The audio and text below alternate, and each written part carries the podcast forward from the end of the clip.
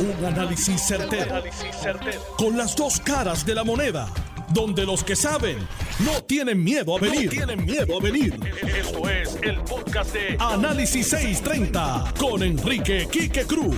Buenas tardes, mis queridas amigas, amigos. Otro día más aquí en Análisis 630. Yo soy Enrique Quique Cruz. Y me estás escuchando los lunes, de lunes a viernes, de 5 a 7. A las 5 y cuarto voy a tener vía telefónica al representante Luis Raúl Torres sobre la vista que tuvo ayer con el presidente de Luma Energy.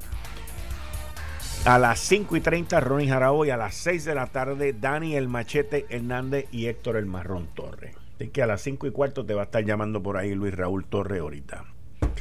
Miren, esto, los populares a la verdad que se han convertido en un asteroide que está destinado a chocar con algo. Ahora, prácticamente casi una semana después que Nidia Velázquez y Tatito Hernández y Aníbal Acevedo Vilá y toda esta gente celebraron el proyecto de autodeterminación, salen ahora tres populares con peso. Tres populares que han sido presidentes del partido, menos uno de ellos. José Alfredo tampoco, pero estuvo ahí corriendo para la gobernación y comisaría residente, pero hijo de Hernández Colón. Podríamos llamar el padrino de Nidia Velázquez, el creador de Nidia Velázquez, de la estrategia Nidia Velázquez, porque es una estrategia el haber creado a Nidia Velázquez. Y Héctor Luis Acevedo, el gurú de las elecciones, exalcalde de San Juan, candidato a la gobernación, presidente del partido, la voz en, ese, en esa junta de gobierno. Pues salen estos tres individuos y dicen, como, como si los hubiesen engañado, como, o sea, esto es como, como si te hubiesen timado, como, como si le hubiesen vendido el billete de la lotería por tres mil pesos y de momento se dieron cuenta de que no era, no estaba premiado. Y dicen que, que este proyecto de Nidia Velázquez que no representa y no, no representa al PPD, que, que excluye la opción del Estado Libre Asociado en esa propuesta y que los intereses del Partido Popular Democrático no están protegidos. Pero entonces se van al lado extremo de la derecha como si hubiesen hablado con Charlie Black antes de toda esta cuestión. El caballero republicano. Y dicen, no, pero es que esto está de tiempo. Aquí hay cosas que deben de ocurrir antes. Eh, tenemos que salir de la quiebra, entre comillas y entre paréntesis. Digo, tenemos que salir de la quiebra que el Partido Popular nos dejó porque ellos fueron los que lo trajeron. Ahora dicen que para resolver lo del estatus tenemos que salir de la quiebra. Suenan republicanos 100%, como me dijo en este programa a mí en una entrevista que hice como 10 años atrás el, ex senador Rick Santorum. O como me dijo también en una entrevista que le hice Jeff Bush. O como me dijo Rick Scott. O sea, se convirtieron en republicanos. Y en adición a eso dicen, ah, pero también hay que terminar con el COVID. Ahora son médicos también. Ah, no, pero eso no termina ahí. Tenemos que salir de la crisis económica. No, lo único que le falta a esta gente es buscarse un libro de, de, de las siete plagas y decir, cuando salgamos de todo esto, pues entonces resolvemos lo del estatus. Miren, el inmovilismo, no quieren salir de nada. De las tres cosas que ellos mencionan que hay que salir, hay una solamente que no se le puede achacar al Partido Popular, que es el COVID-19. Esa no se le puede achacar a ningún popular, a ningún exgobernador popular. Así que tranquilo, Bobby, tranquilo. Pero las otras dos las trajo el Partido Popular. La crisis económica viene desde la administración de Aníbal Acevedo Vila. Eso no hay quien lo despinte. Y eso debe haber nacido en la administración de Sila María Calderón al final. Y no hemos salido de ella. Y la quiebra la trajeron los populares. Y para ponerla peor nos metieron un paquetón de impuestos los populares también. Entonces, ellos crean el problema, ellos hacen el daño y entonces ahora el hijo no tiene padre. Muñoz decía que todo hijo tiene que tener padre. Y este padre se llama Partido Popular Democrático. Pero ¿cómo es posible que estas tres personalidades, eminencias, con mucho respeto, dentro del Partido Popular, digan ahora, cinco o seis días después que presentaron el proyecto, que esto no es lo que ellos querían? ¿O es por encargo? ¿O es que esto es parte del plan? De crear un problema dentro del Partido Popular para que nadie esté de acuerdo de, nada. Para empezar, el ELA no existe. El ELA ha sido revocado. Segundo, la quiebra va rápido a pasos de salir de ella. Ya la jueza Laura Taylor Swain está examinando planes de ajuste que se están enmendando consecuentemente. Y tercero, la vacunación va a las millas y con mucha probabilidad entre julio y agosto ya estemos libres de andar por ahí sin mascarillas y todo ese tipo de cosas con la inmunidad de rebaño. Pero esta gente sacan esto ahora, ahora, de que no se puede, de que esto está a destiempo. Me parece que quien está a destiempo es el Partido Popular en sí. Completamente a destiempo. No se dan cuenta. No se dan cuenta que le están socavando la raíz de su partido no se dan cuenta que lo están destruyendo y no se dan cuenta que el the game is over, que esto se acaba y esto se acabó. Entonces uno ve uno ve a los populares. Ah, ustedes tuvieron una primaria ayer para un escaño que es inconsecuente, vamos a estar claros. Y solamente pudieron llevar a 18 mil personas. Y yo no sé con qué cara los populares sacan ese argumento. Cuando ellos para una primaria, la primera primaria en la historia de la gobernación, la primera, a duras penas sacaron gente a poder votar. A duras penas, la histórica, donde aquello iba a ser el acabó y esto y lo otro. Y después una elección que la tenían gana por las idioteces de los gobernantes anteriores del PNP, no la pudieron ganar. Entonces vienen, no, que ustedes sacaron 18. Mira, mírate tú lo que tú sacaste en esa primaria del Partido Popular. Pero también cuando mires eso, mírate los 650 mil votos, 655 mil votos, el 52.5 que sacó la estadidad, que se los llevan a todos ustedes por el medio. Esto, esto es algo que, que yo, yo me pregunto, y no me gustan las teorías de, conspiración, pero yo me pregunto cómo es posible que gente que habla con la tecnología de hoy, porque no estamos con el telégrafo, con las comunicaciones que hay hoy, ¿qué fue? Que Nidia Velázquez no habló con ustedes, Aníbal Acevedo Vilán no habló con ustedes, Rafael Tatito Hernández no habló con ustedes. Ustedes me quieren decir que este proyecto del Congreso de Nidia Velázquez y Alexandro Ocasio era un proyecto de máxima seguridad secretiva que nadie lo vio. Ahí hay 75 congresistas que endosaron eso y varios senadores. Eso lo tiene que haber visto Tutti Mundi. Y usted me quieren decir a mí, querida Velázquez, producto de la estrategia de Rafael Hernández Colón, amiga de ustedes, vecina de ustedes, compañera de ustedes, ustedes le levantan billetes cuando vienen aquí. Y esa es la heroína del Partido Popular. Y ustedes me quieren decir a mí que ustedes no sabían esto.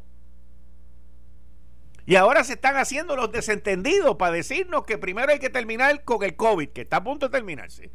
Que primero hay que terminar con la quiebra, que está a punto de terminarse, y con la recesión económica que ustedes crearon, que también está a punto de terminarse. Pues entonces los que están a punto de terminarse son ustedes. Porque lo que viene para encima no hay quien lo detenga.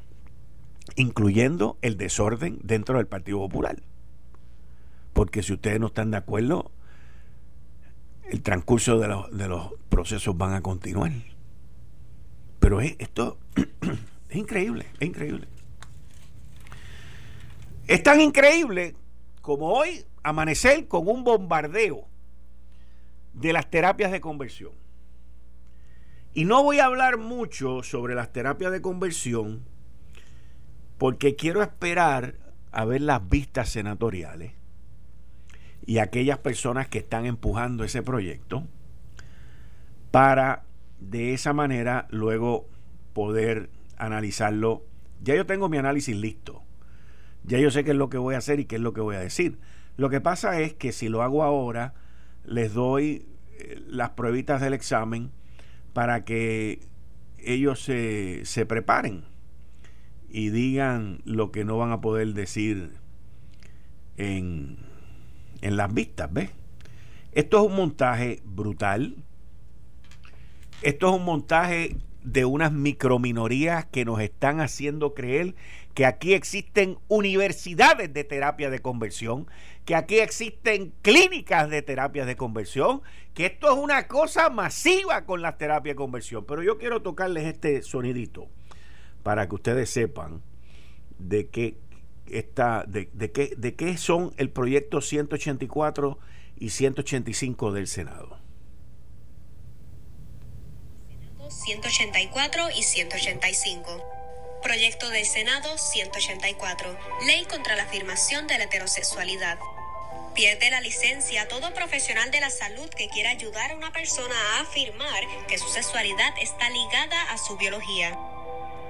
Hace de toda escuela privada que trate de afirmar que la sexualidad está ligada a la biología del ser humano un posible maltratante institucional impide que una persona que quiere dejar de sentir atracción por personas de su mismo sexo puedan buscar la ayuda profesional o educativa que desee.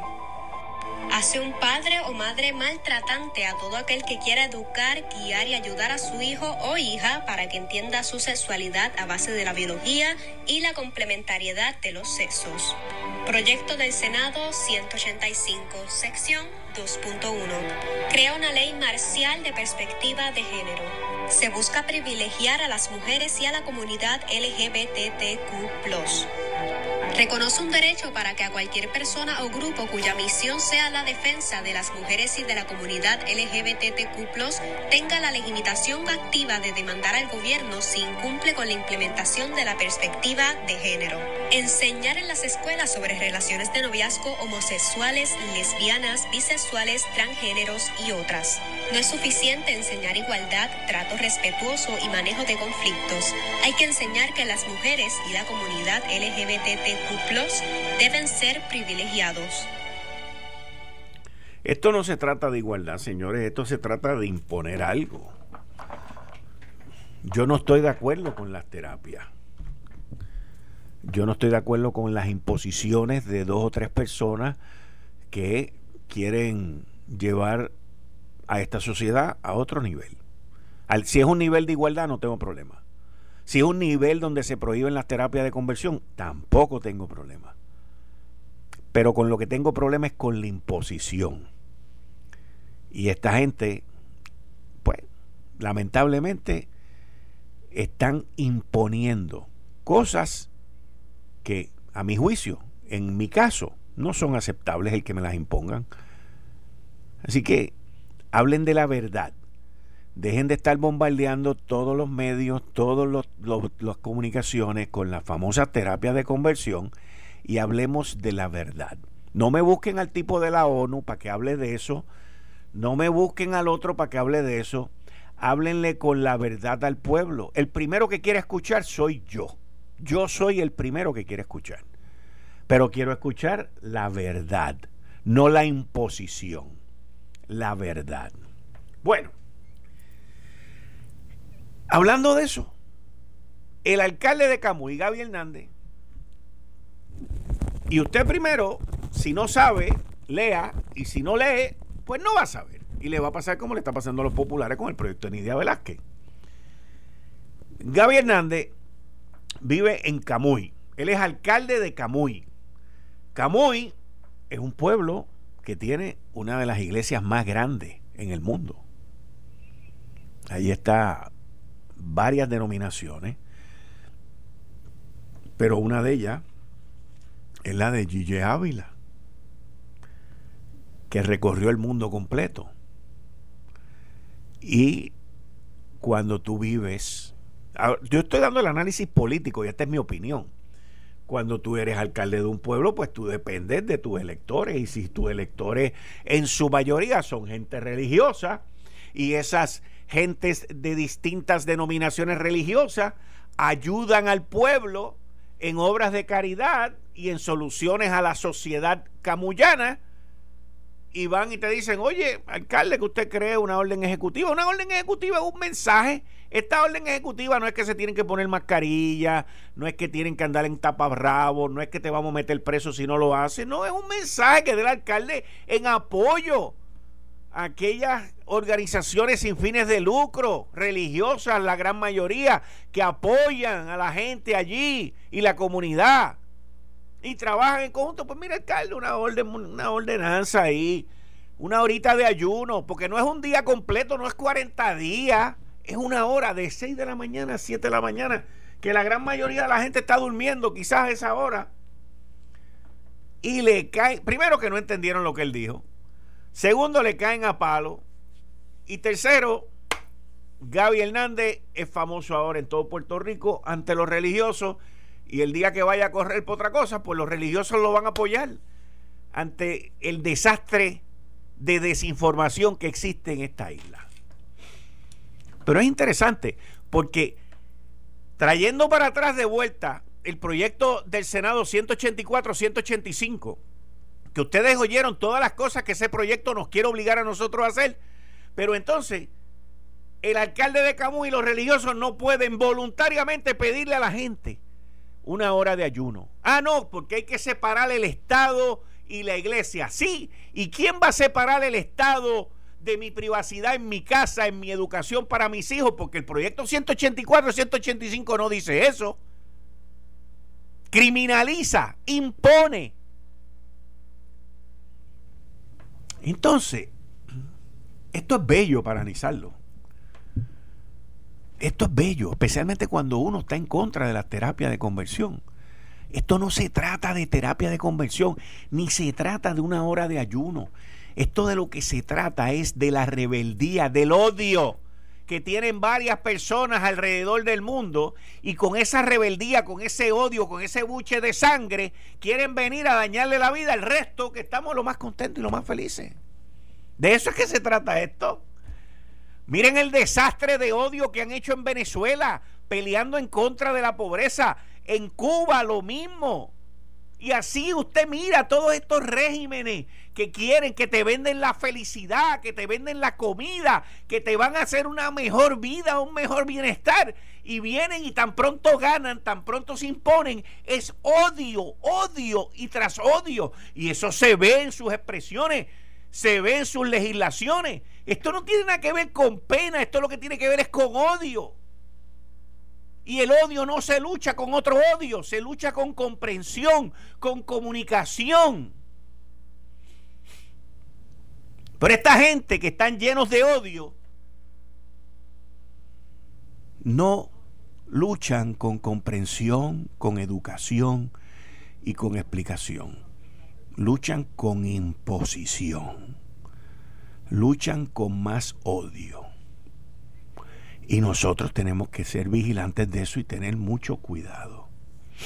¿Usted cree que es casualidad que hoy en un periódico, en el Nuevo Día, la primera plana, el tema más importante son las terapias de conversión?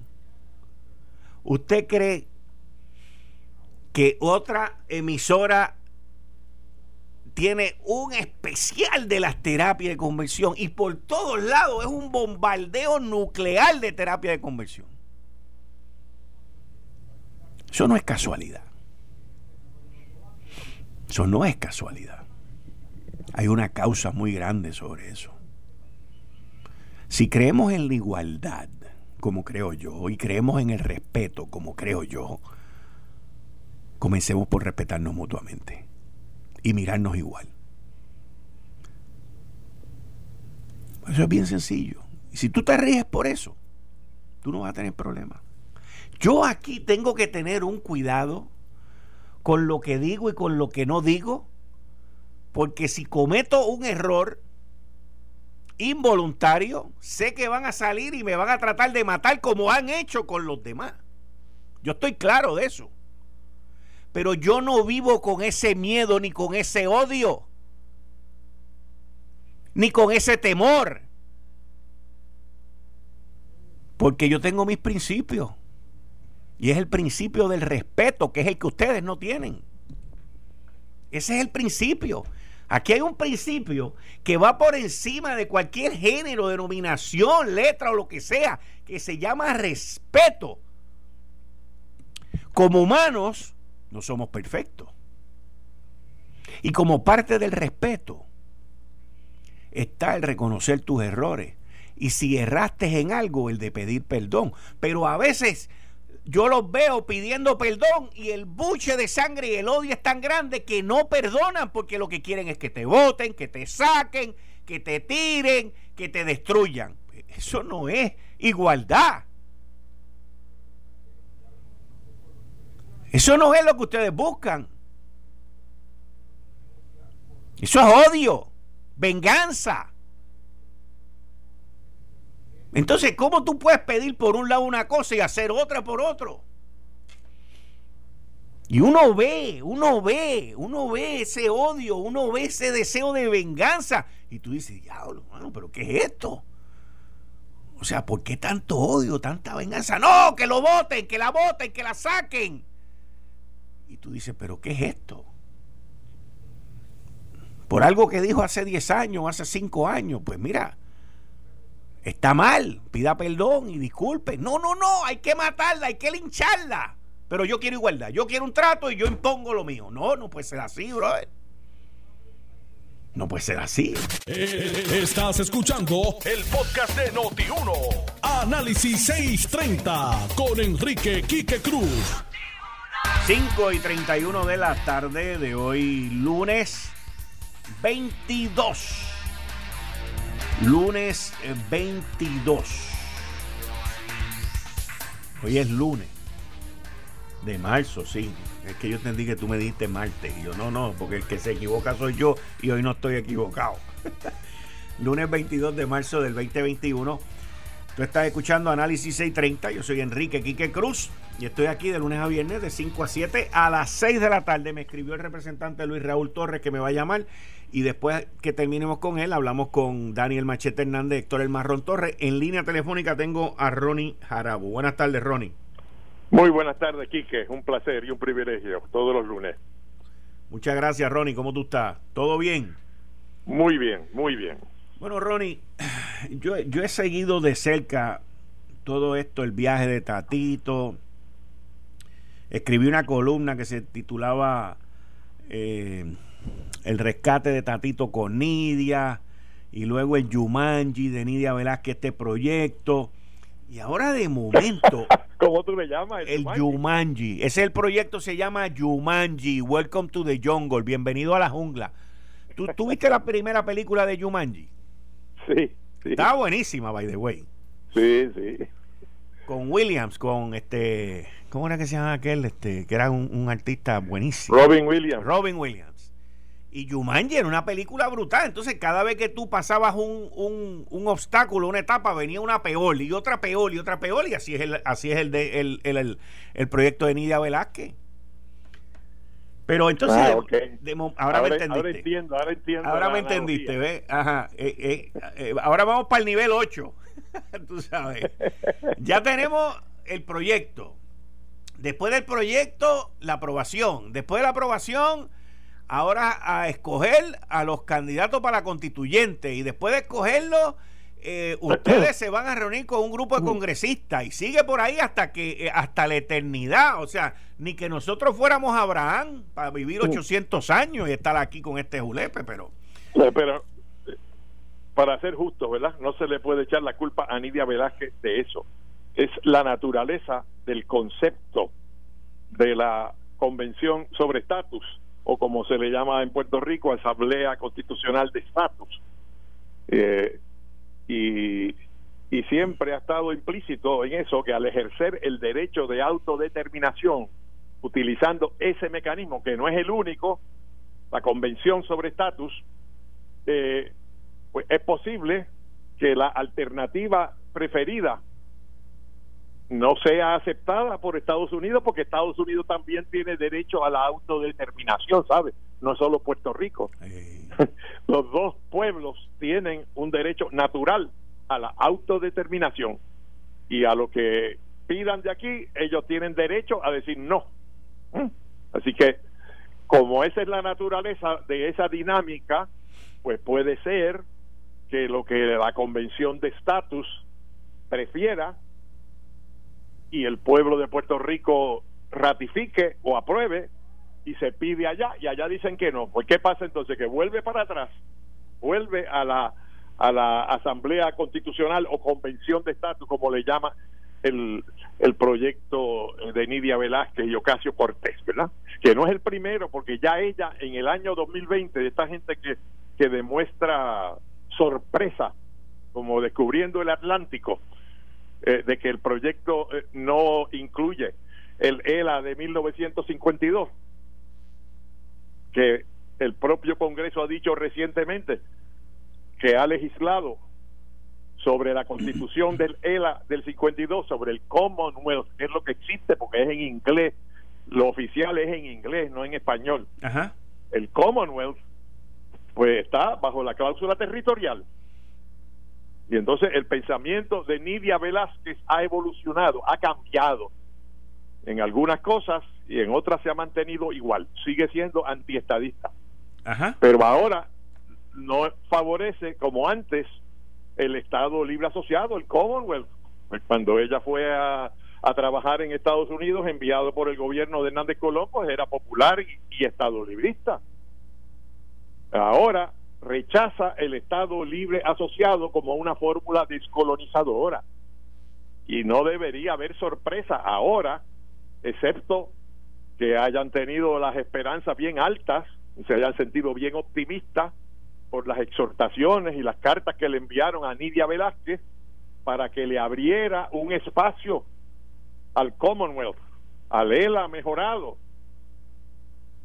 Y ya ella cambió de pensamiento y entonces como está buscando fórmulas de autodeterminación que no sean coloniales, pues entonces como en su juicio obviamente eh, la relación actual es defectuosa, y así lo ha dicho, defectuosa, que quiere decir que aunque se le añadan poderes, que siempre fue la fórmula autonomista para mejorar el Estado Libre Asociado, para perfeccionarlo, para culminarlo, todas esas palabras y conceptos que se utilizaron en distintas épocas, ¿cómo era que se hacía eso? Se hacía añadiéndole poderes, transfiriendo jurisdicción o competencia del gobierno federal al gobierno de Puerto Rico, al pueblo de Puerto Rico. Pero, pero, parece que la premisa no explicada de Nidia Velázquez es que esa adición de poderes, ese mejoramiento, ese fortalecimiento, ese enhancement en inglés, no cambia la naturaleza territorial del ELA o Commonwealth. Y entonces, por tanto, en el, en el escenario internacional, en el escenario internacional, el derecho internacional, pues no cambia la relación colonial. Porque es bien importante en esto, y en esto fallan los estadistas que hablan por ahí de que los 37 estados, después de las primeras 13, que formaron la confederación y después la federación y aprobaron la constitución, los próximos 37, dicen ellos, alguna gente, que eran colonias. No eran colonias, eran territorios, porque en el derecho doméstico americano no existe la colonia es el mismo pueblo. En el derecho internacional existe la colonia. ¿Cuándo? Cuando un pueblo domina a otro. Eso es colonialismo. Y el Estado de Derecho actual, pues es que Puerto Rico no es una colonia. ¿Por qué? Porque la resolución 748, aprobada en 1953, aceptó la posición de Estados Unidos de que se había creado un nuevo estatus constitucional. Mintieron, mintieron, aunque no lo dijeron así hasta décadas después. No, ahora dicen que no se creó ningún nuevo estatus constitucional y que los poderes plenarios del Congreso bajo la cláusula territorial le aplican al Commonwealth del 52. Por lo tanto, pues la 748 dice un embuste, es el Estado de Derecho, no somos colonia según la, la Asamblea General del 53, pero en la realidad sí lo somos. Nidia que ha cambiado de pensamiento y ahora no acepta el Commonwealth actual, el Estado Libre Asociado, como algo mejorable que puede dejar de ser un territorio. Y como ese es el criterio para ella, y además la carta que le envía el presidente del Partido Popular habla de la transformación del ELA, la transformación del Commonwealth, en una forma que no esté ni clasificado como colonia, ni tampoco esté, y esta es la clave de la cosa, bajo los poderes plenarios Del de la cláusula territorial. Si ahora mismo el Tribunal Supremo aceptara, como dice alguna jurisprudencia del propio tribunal, que Estados Unidos al crear el Estado Libre Asociado o Commonwealth renunció a unos poderes sobre el gobierno interno de Puerto Rico, la palabra en inglés es relinquished, lo ha dicho, relinquish, unos poderes. Si eso es verdad, y por lo tanto podría haber una interpretación nueva de la cláusula territorial, y tú podías ser un territorio, pero no necesariamente bajo los poderes plenarios del Congreso. La clave no es estar fuera de la cláusula territorial, la clave es que no estés bajo los poderes plenarios de la cláusula territorial. Y esa es la versión que le envía en la carta el presidente del Partido Popular. Obviamente, Nidia Velázquez no estuvo de acuerdo con eso. Ahora, su defensor, el defensor del proyecto, dice que no hay definiciones en el proyecto, que las definiciones la va a, a crear la Convención sobre Estatus eso lo escribió Aníbal Acevedo Vilá. Seguro. En una columna recientemente publicada. ¿Eh? Pero realmente esta es la crónica de un tranque anunciado. Esta es la manera del siglo XXI de, de sabotear el mandato del pueblo. En el, en el 1967, yo te lo he dicho muchas veces, ganó el plebiscito Velela y el crecimiento al máximo de la autonomía posible, compatible con la unión permanente con Estados Unidos. Eso fue lo que ganó. Y hubo un comité ad hoc, como la comisión que crea este proyecto de Nidia Velázquez y Ocasio Cortés, una comisión bilateral. ¿Tú has visto la, definición en el proyecto? ¿Lo has leído? Sí. una, una comisión bilateral para negociar eh, con unos miembros del Congreso y unos líderes nombrados allá y tal y cual. El comité ad hoc, otra vez, el comité ad hoc creó un proyecto que era eh, un proyecto de unión permanente de Puerto Rico con Estados Unidos que legitimaba a Lela y ese proyecto lo informó un subcomité del Congreso y era fruto del mandato del plebiscito del 67 a favor de Lela y su crecimiento y qué pasó en la política en la realidad política el presidente Ford después que perdió las elecciones envió un proyecto de estadidad y con ese proyecto de estadidad mató el proyecto a favor de Lela. ¿Y qué es lo que hace el proyecto de Nidia Velázquez? ¿Cuál es su propósito evidente? Matar el proyecto de Jennifer González, el proyecto de la estadidad que, que viene del mandato del referéndum que no quieren aceptar los populares estados libristas, ni los que son de la libre asociación, ni los independentistas, de que ganó la estadidad no quieren aceptarlo, mis amigos. Hay que saber ganar, pero hay que saber perder también. Sí. Y después que gana una fórmula con el respaldo del pueblo, me parece a mí que lo menos que se puede hacer es darle una oportunidad. Por eso yo hablé en contra del proyecto de Nidia Velázquez antes que ninguno de los que están hablando ahora. Pero ellos, por distintas razones. Para mí es una cuestión de principio democrático, Quique. Ganó la estadidad. Ya hay un proyecto que se está presentando y se le debe dar su proceso justo en el Congreso para saber de una vez por todas si es viable la estadidad o no, de verdad cómo la ven los americanos de allá. Los americanos de acá le estamos pidiendo la estadidad porque porque ganó la estadidad por el 52.5. Pero ahora qué van a hacer? Sabotear el proyecto y el proyecto de Nidia Velázquez lo que va a crear es un tranque, un tranque para que no adelante el proyecto de estadidad.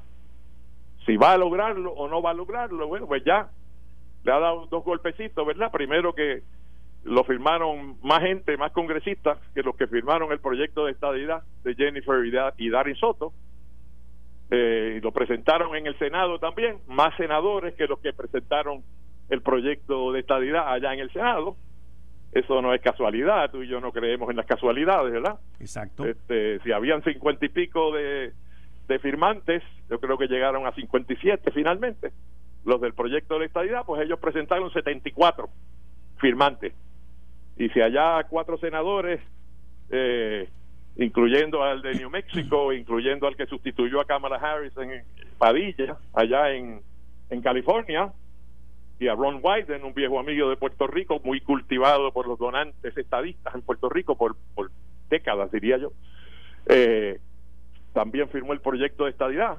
Cuatro senadores firmaron el proyecto de estadidad, ocho senadores firmaron el proyecto de Nidia Velázquez, el proyecto de la convención de estatus, el proyecto del tranque anunciado.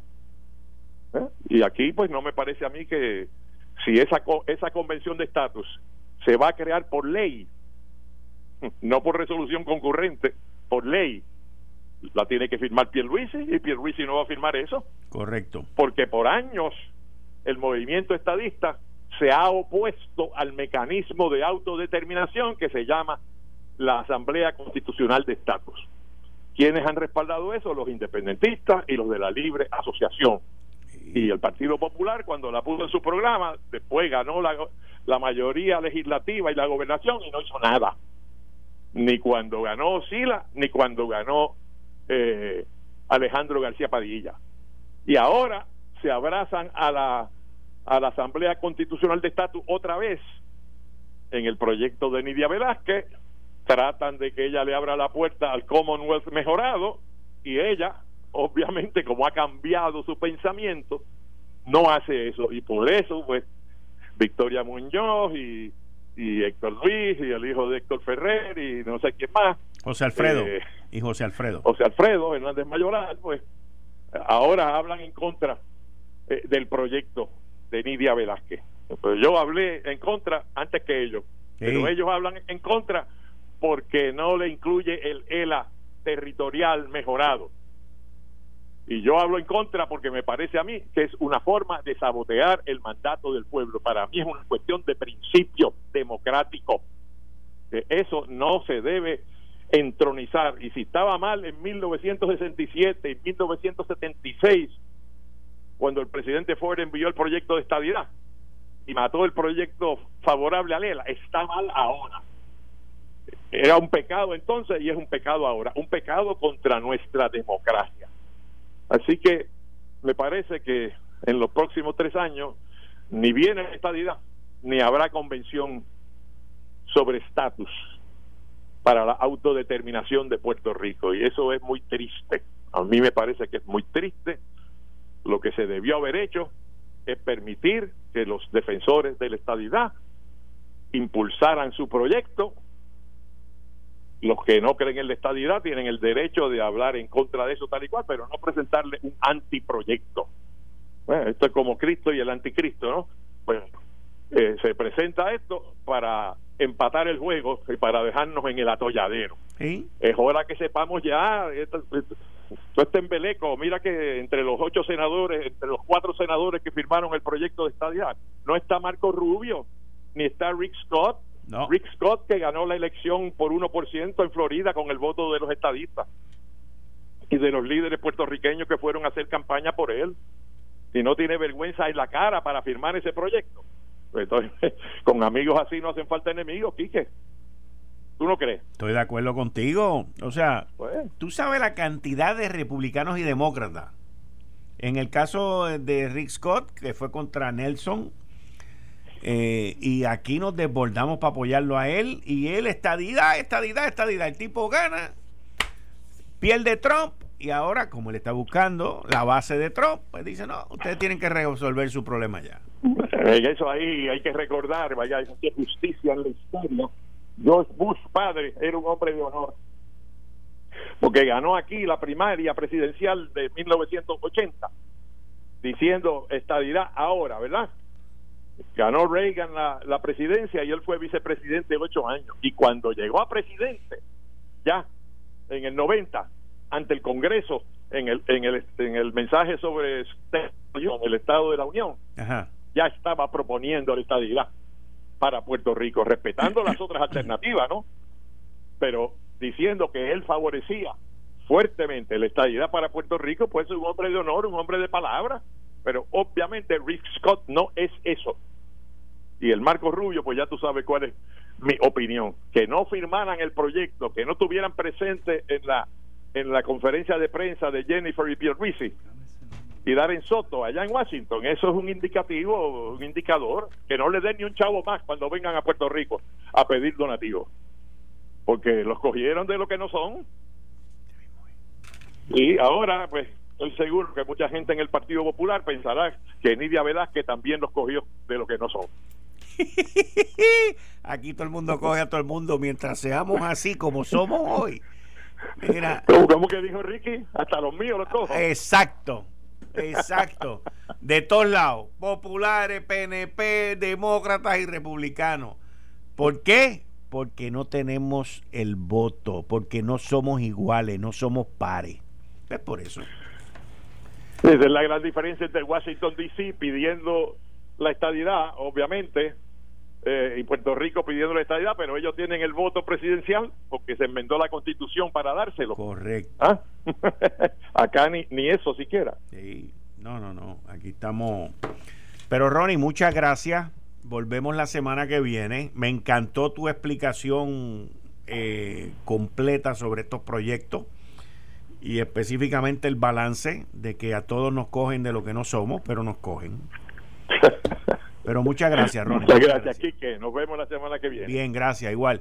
Ahí ustedes escucharon a Ronnie Jarabo, expresidente de la Cámara de Representantes, que está conmigo todos los lunes, todos los lunes aquí en Análisis 630, con eh, esa memoria histórica que él tiene, que siempre nos, nos recuerda y nos pone al día eh, qué pasó y por qué es que las cosas hoy en día ocurren. Conmigo ahora se encuentra la doctora Rosa Castro, la directora ejecutiva de Neomed Center. Doctora, buenas tardes, bienvenida a Análisis 630.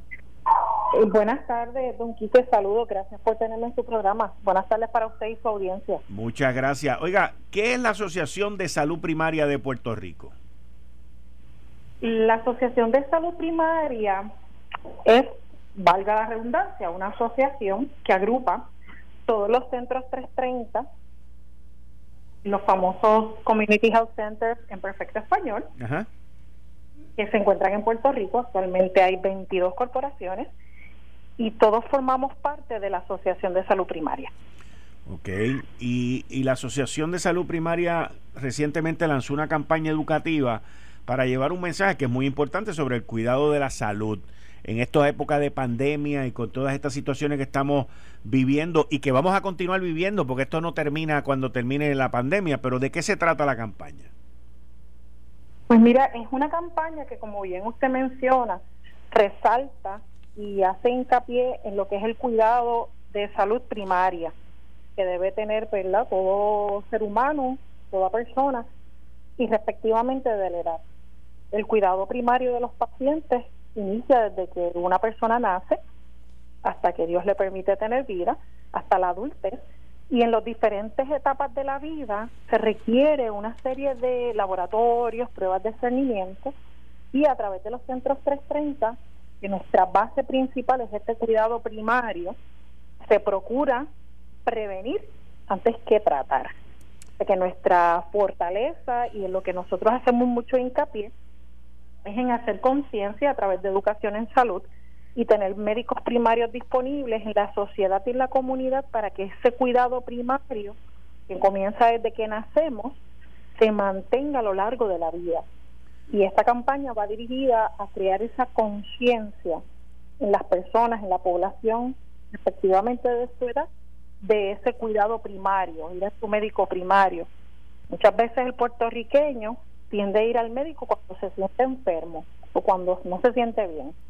pero lo ideal, lo correcto, la buena práctica es que todo ser humano debe visitar o identificar un médico primario que vaya de la mano con él a lo largo de toda su vida. O sea que a través de estos centros 330 alrededor de Puerto Rico, ustedes promueven el que la gente vaya a estos centros cuando están bien para establecer una relación con un médico, hacerse los exámenes rutinarios y no cuando se enferman. Eso es correcto. No tan solo lo promovemos, enforzamos en la población que identifiquen uno de los centros 330. Actualmente en Puerto Rico prácticamente hay centros 330 en casi todos los municipios, este, cerca de 56 municipios, incluyendo Vieques y Culebra.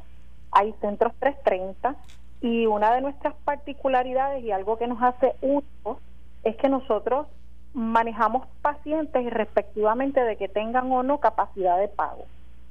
Eh, nosotros, por ser unas corporaciones que somos lo que llaman este funded, recibimos fondos federales, tenemos médicos altamente cualificados, gracias a estos fondos federales que nos permiten contratar médicos altamente cualificados y debidamente licenciados bajo, el En, este caso, ¿verdad? El Estado de Puerto Rico nos permite tener el acceso a, estas, a estos pacientes, el acceso a un médico altamente cualificado. En Puerto Rico, como le mencioné, prácticamente hay centros 330 en todos los municipios, casi todos. Esperemos en un futuro tener centros 330 en todos. Pero lo más importante es, como usted me menciona, que se establezca una relación médico-paciente y que la persona a partir de ese momento confíe su cuidado y su, su salud primaria, preventiva, a los médicos que están dentro de los centros 330. ¿Cuán importante es tener las vacunas de los niños al día?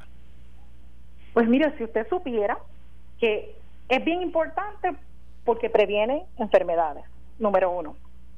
Eso es lo más importante. El vacunar a un niño da la oportunidad a mamá y a papá de prevenir cualquier tipo de enfermedad, lo que llaman las enfermedades de la niñez, varicela, hepatitis, paperas, etcétera, etcétera.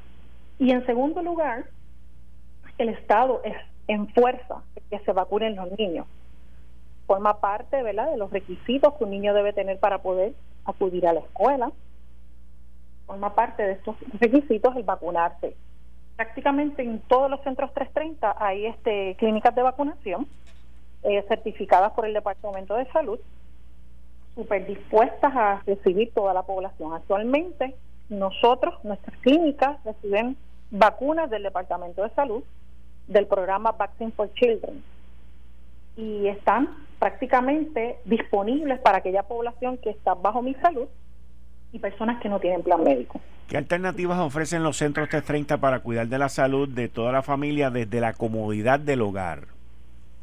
Pues mire, gran parte de los centros 330 tienen al interior de sus organizaciones programas de visitas al hogar. Tienen médicos visitantes, personal de enfermería y este tienen programas tan tan completos que va el enfermero a tomarle las muestras, va el médico a dar cuidado a nuestros pacientes y se le el manejo es una relación directa, ¿verdad? Todos los laboratorios en muchos de nuestros centros y verdaderamente es una ventaja, ¿verdad? Para estos pacientes que sin duda alguna están confinados al hogar o lo que llaman en inglés bedridden y nosotros los centros 330 tenemos programas de cuidado en el hogar. Le pregunto, ¿Dónde pueden obtener más información sobre esta campaña y sobre los servicios de los centros 330? Pues mire, si entran, eh, yo voy a invitar ¿verdad? a su radio audiencia que entren a la página de la Asociación de Salud Primaria, este www, Para que puedan tener toda la información. Ahí va un mapa completo en donde identifican cada, cada municipio que tiene un centro 330, está debidamente identificado. Aparecen los contactos de cada una de las clínicas 330 para aquella persona, ¿verdad? Que ya sea en Culebra, Vieques, en Gurabo, en Ponce, donde quiera que viva la persona y necesite tener acceso a servicios de salud primaria de alta calidad, tiene que tratar de entrar a la página de la Asociación de Salud Primaria y sin duda alguna identificar el centro 330 que esté más cercano a su hogar. Doctora Rosa Castro, directora ejecutiva de Neumed Center, muchas gracias por estar aquí en Análisis 630. A ustedes por la invitación, que tengan una extraordinaria tarde y a su radio audiencia que no se queden sin escucharlo más adelante. Muchas gracias, la voy a invitar más a menudo. Está bueno eso. Muchas gracias, doctora. Esto fue el, podcast de Notiuno. Análisis 630 con Enrique Quique Cruz. Dale play a tu podcast favorito a través de Apple Podcasts, Spotify, Google Podcasts, Stitcher y notiuno.com.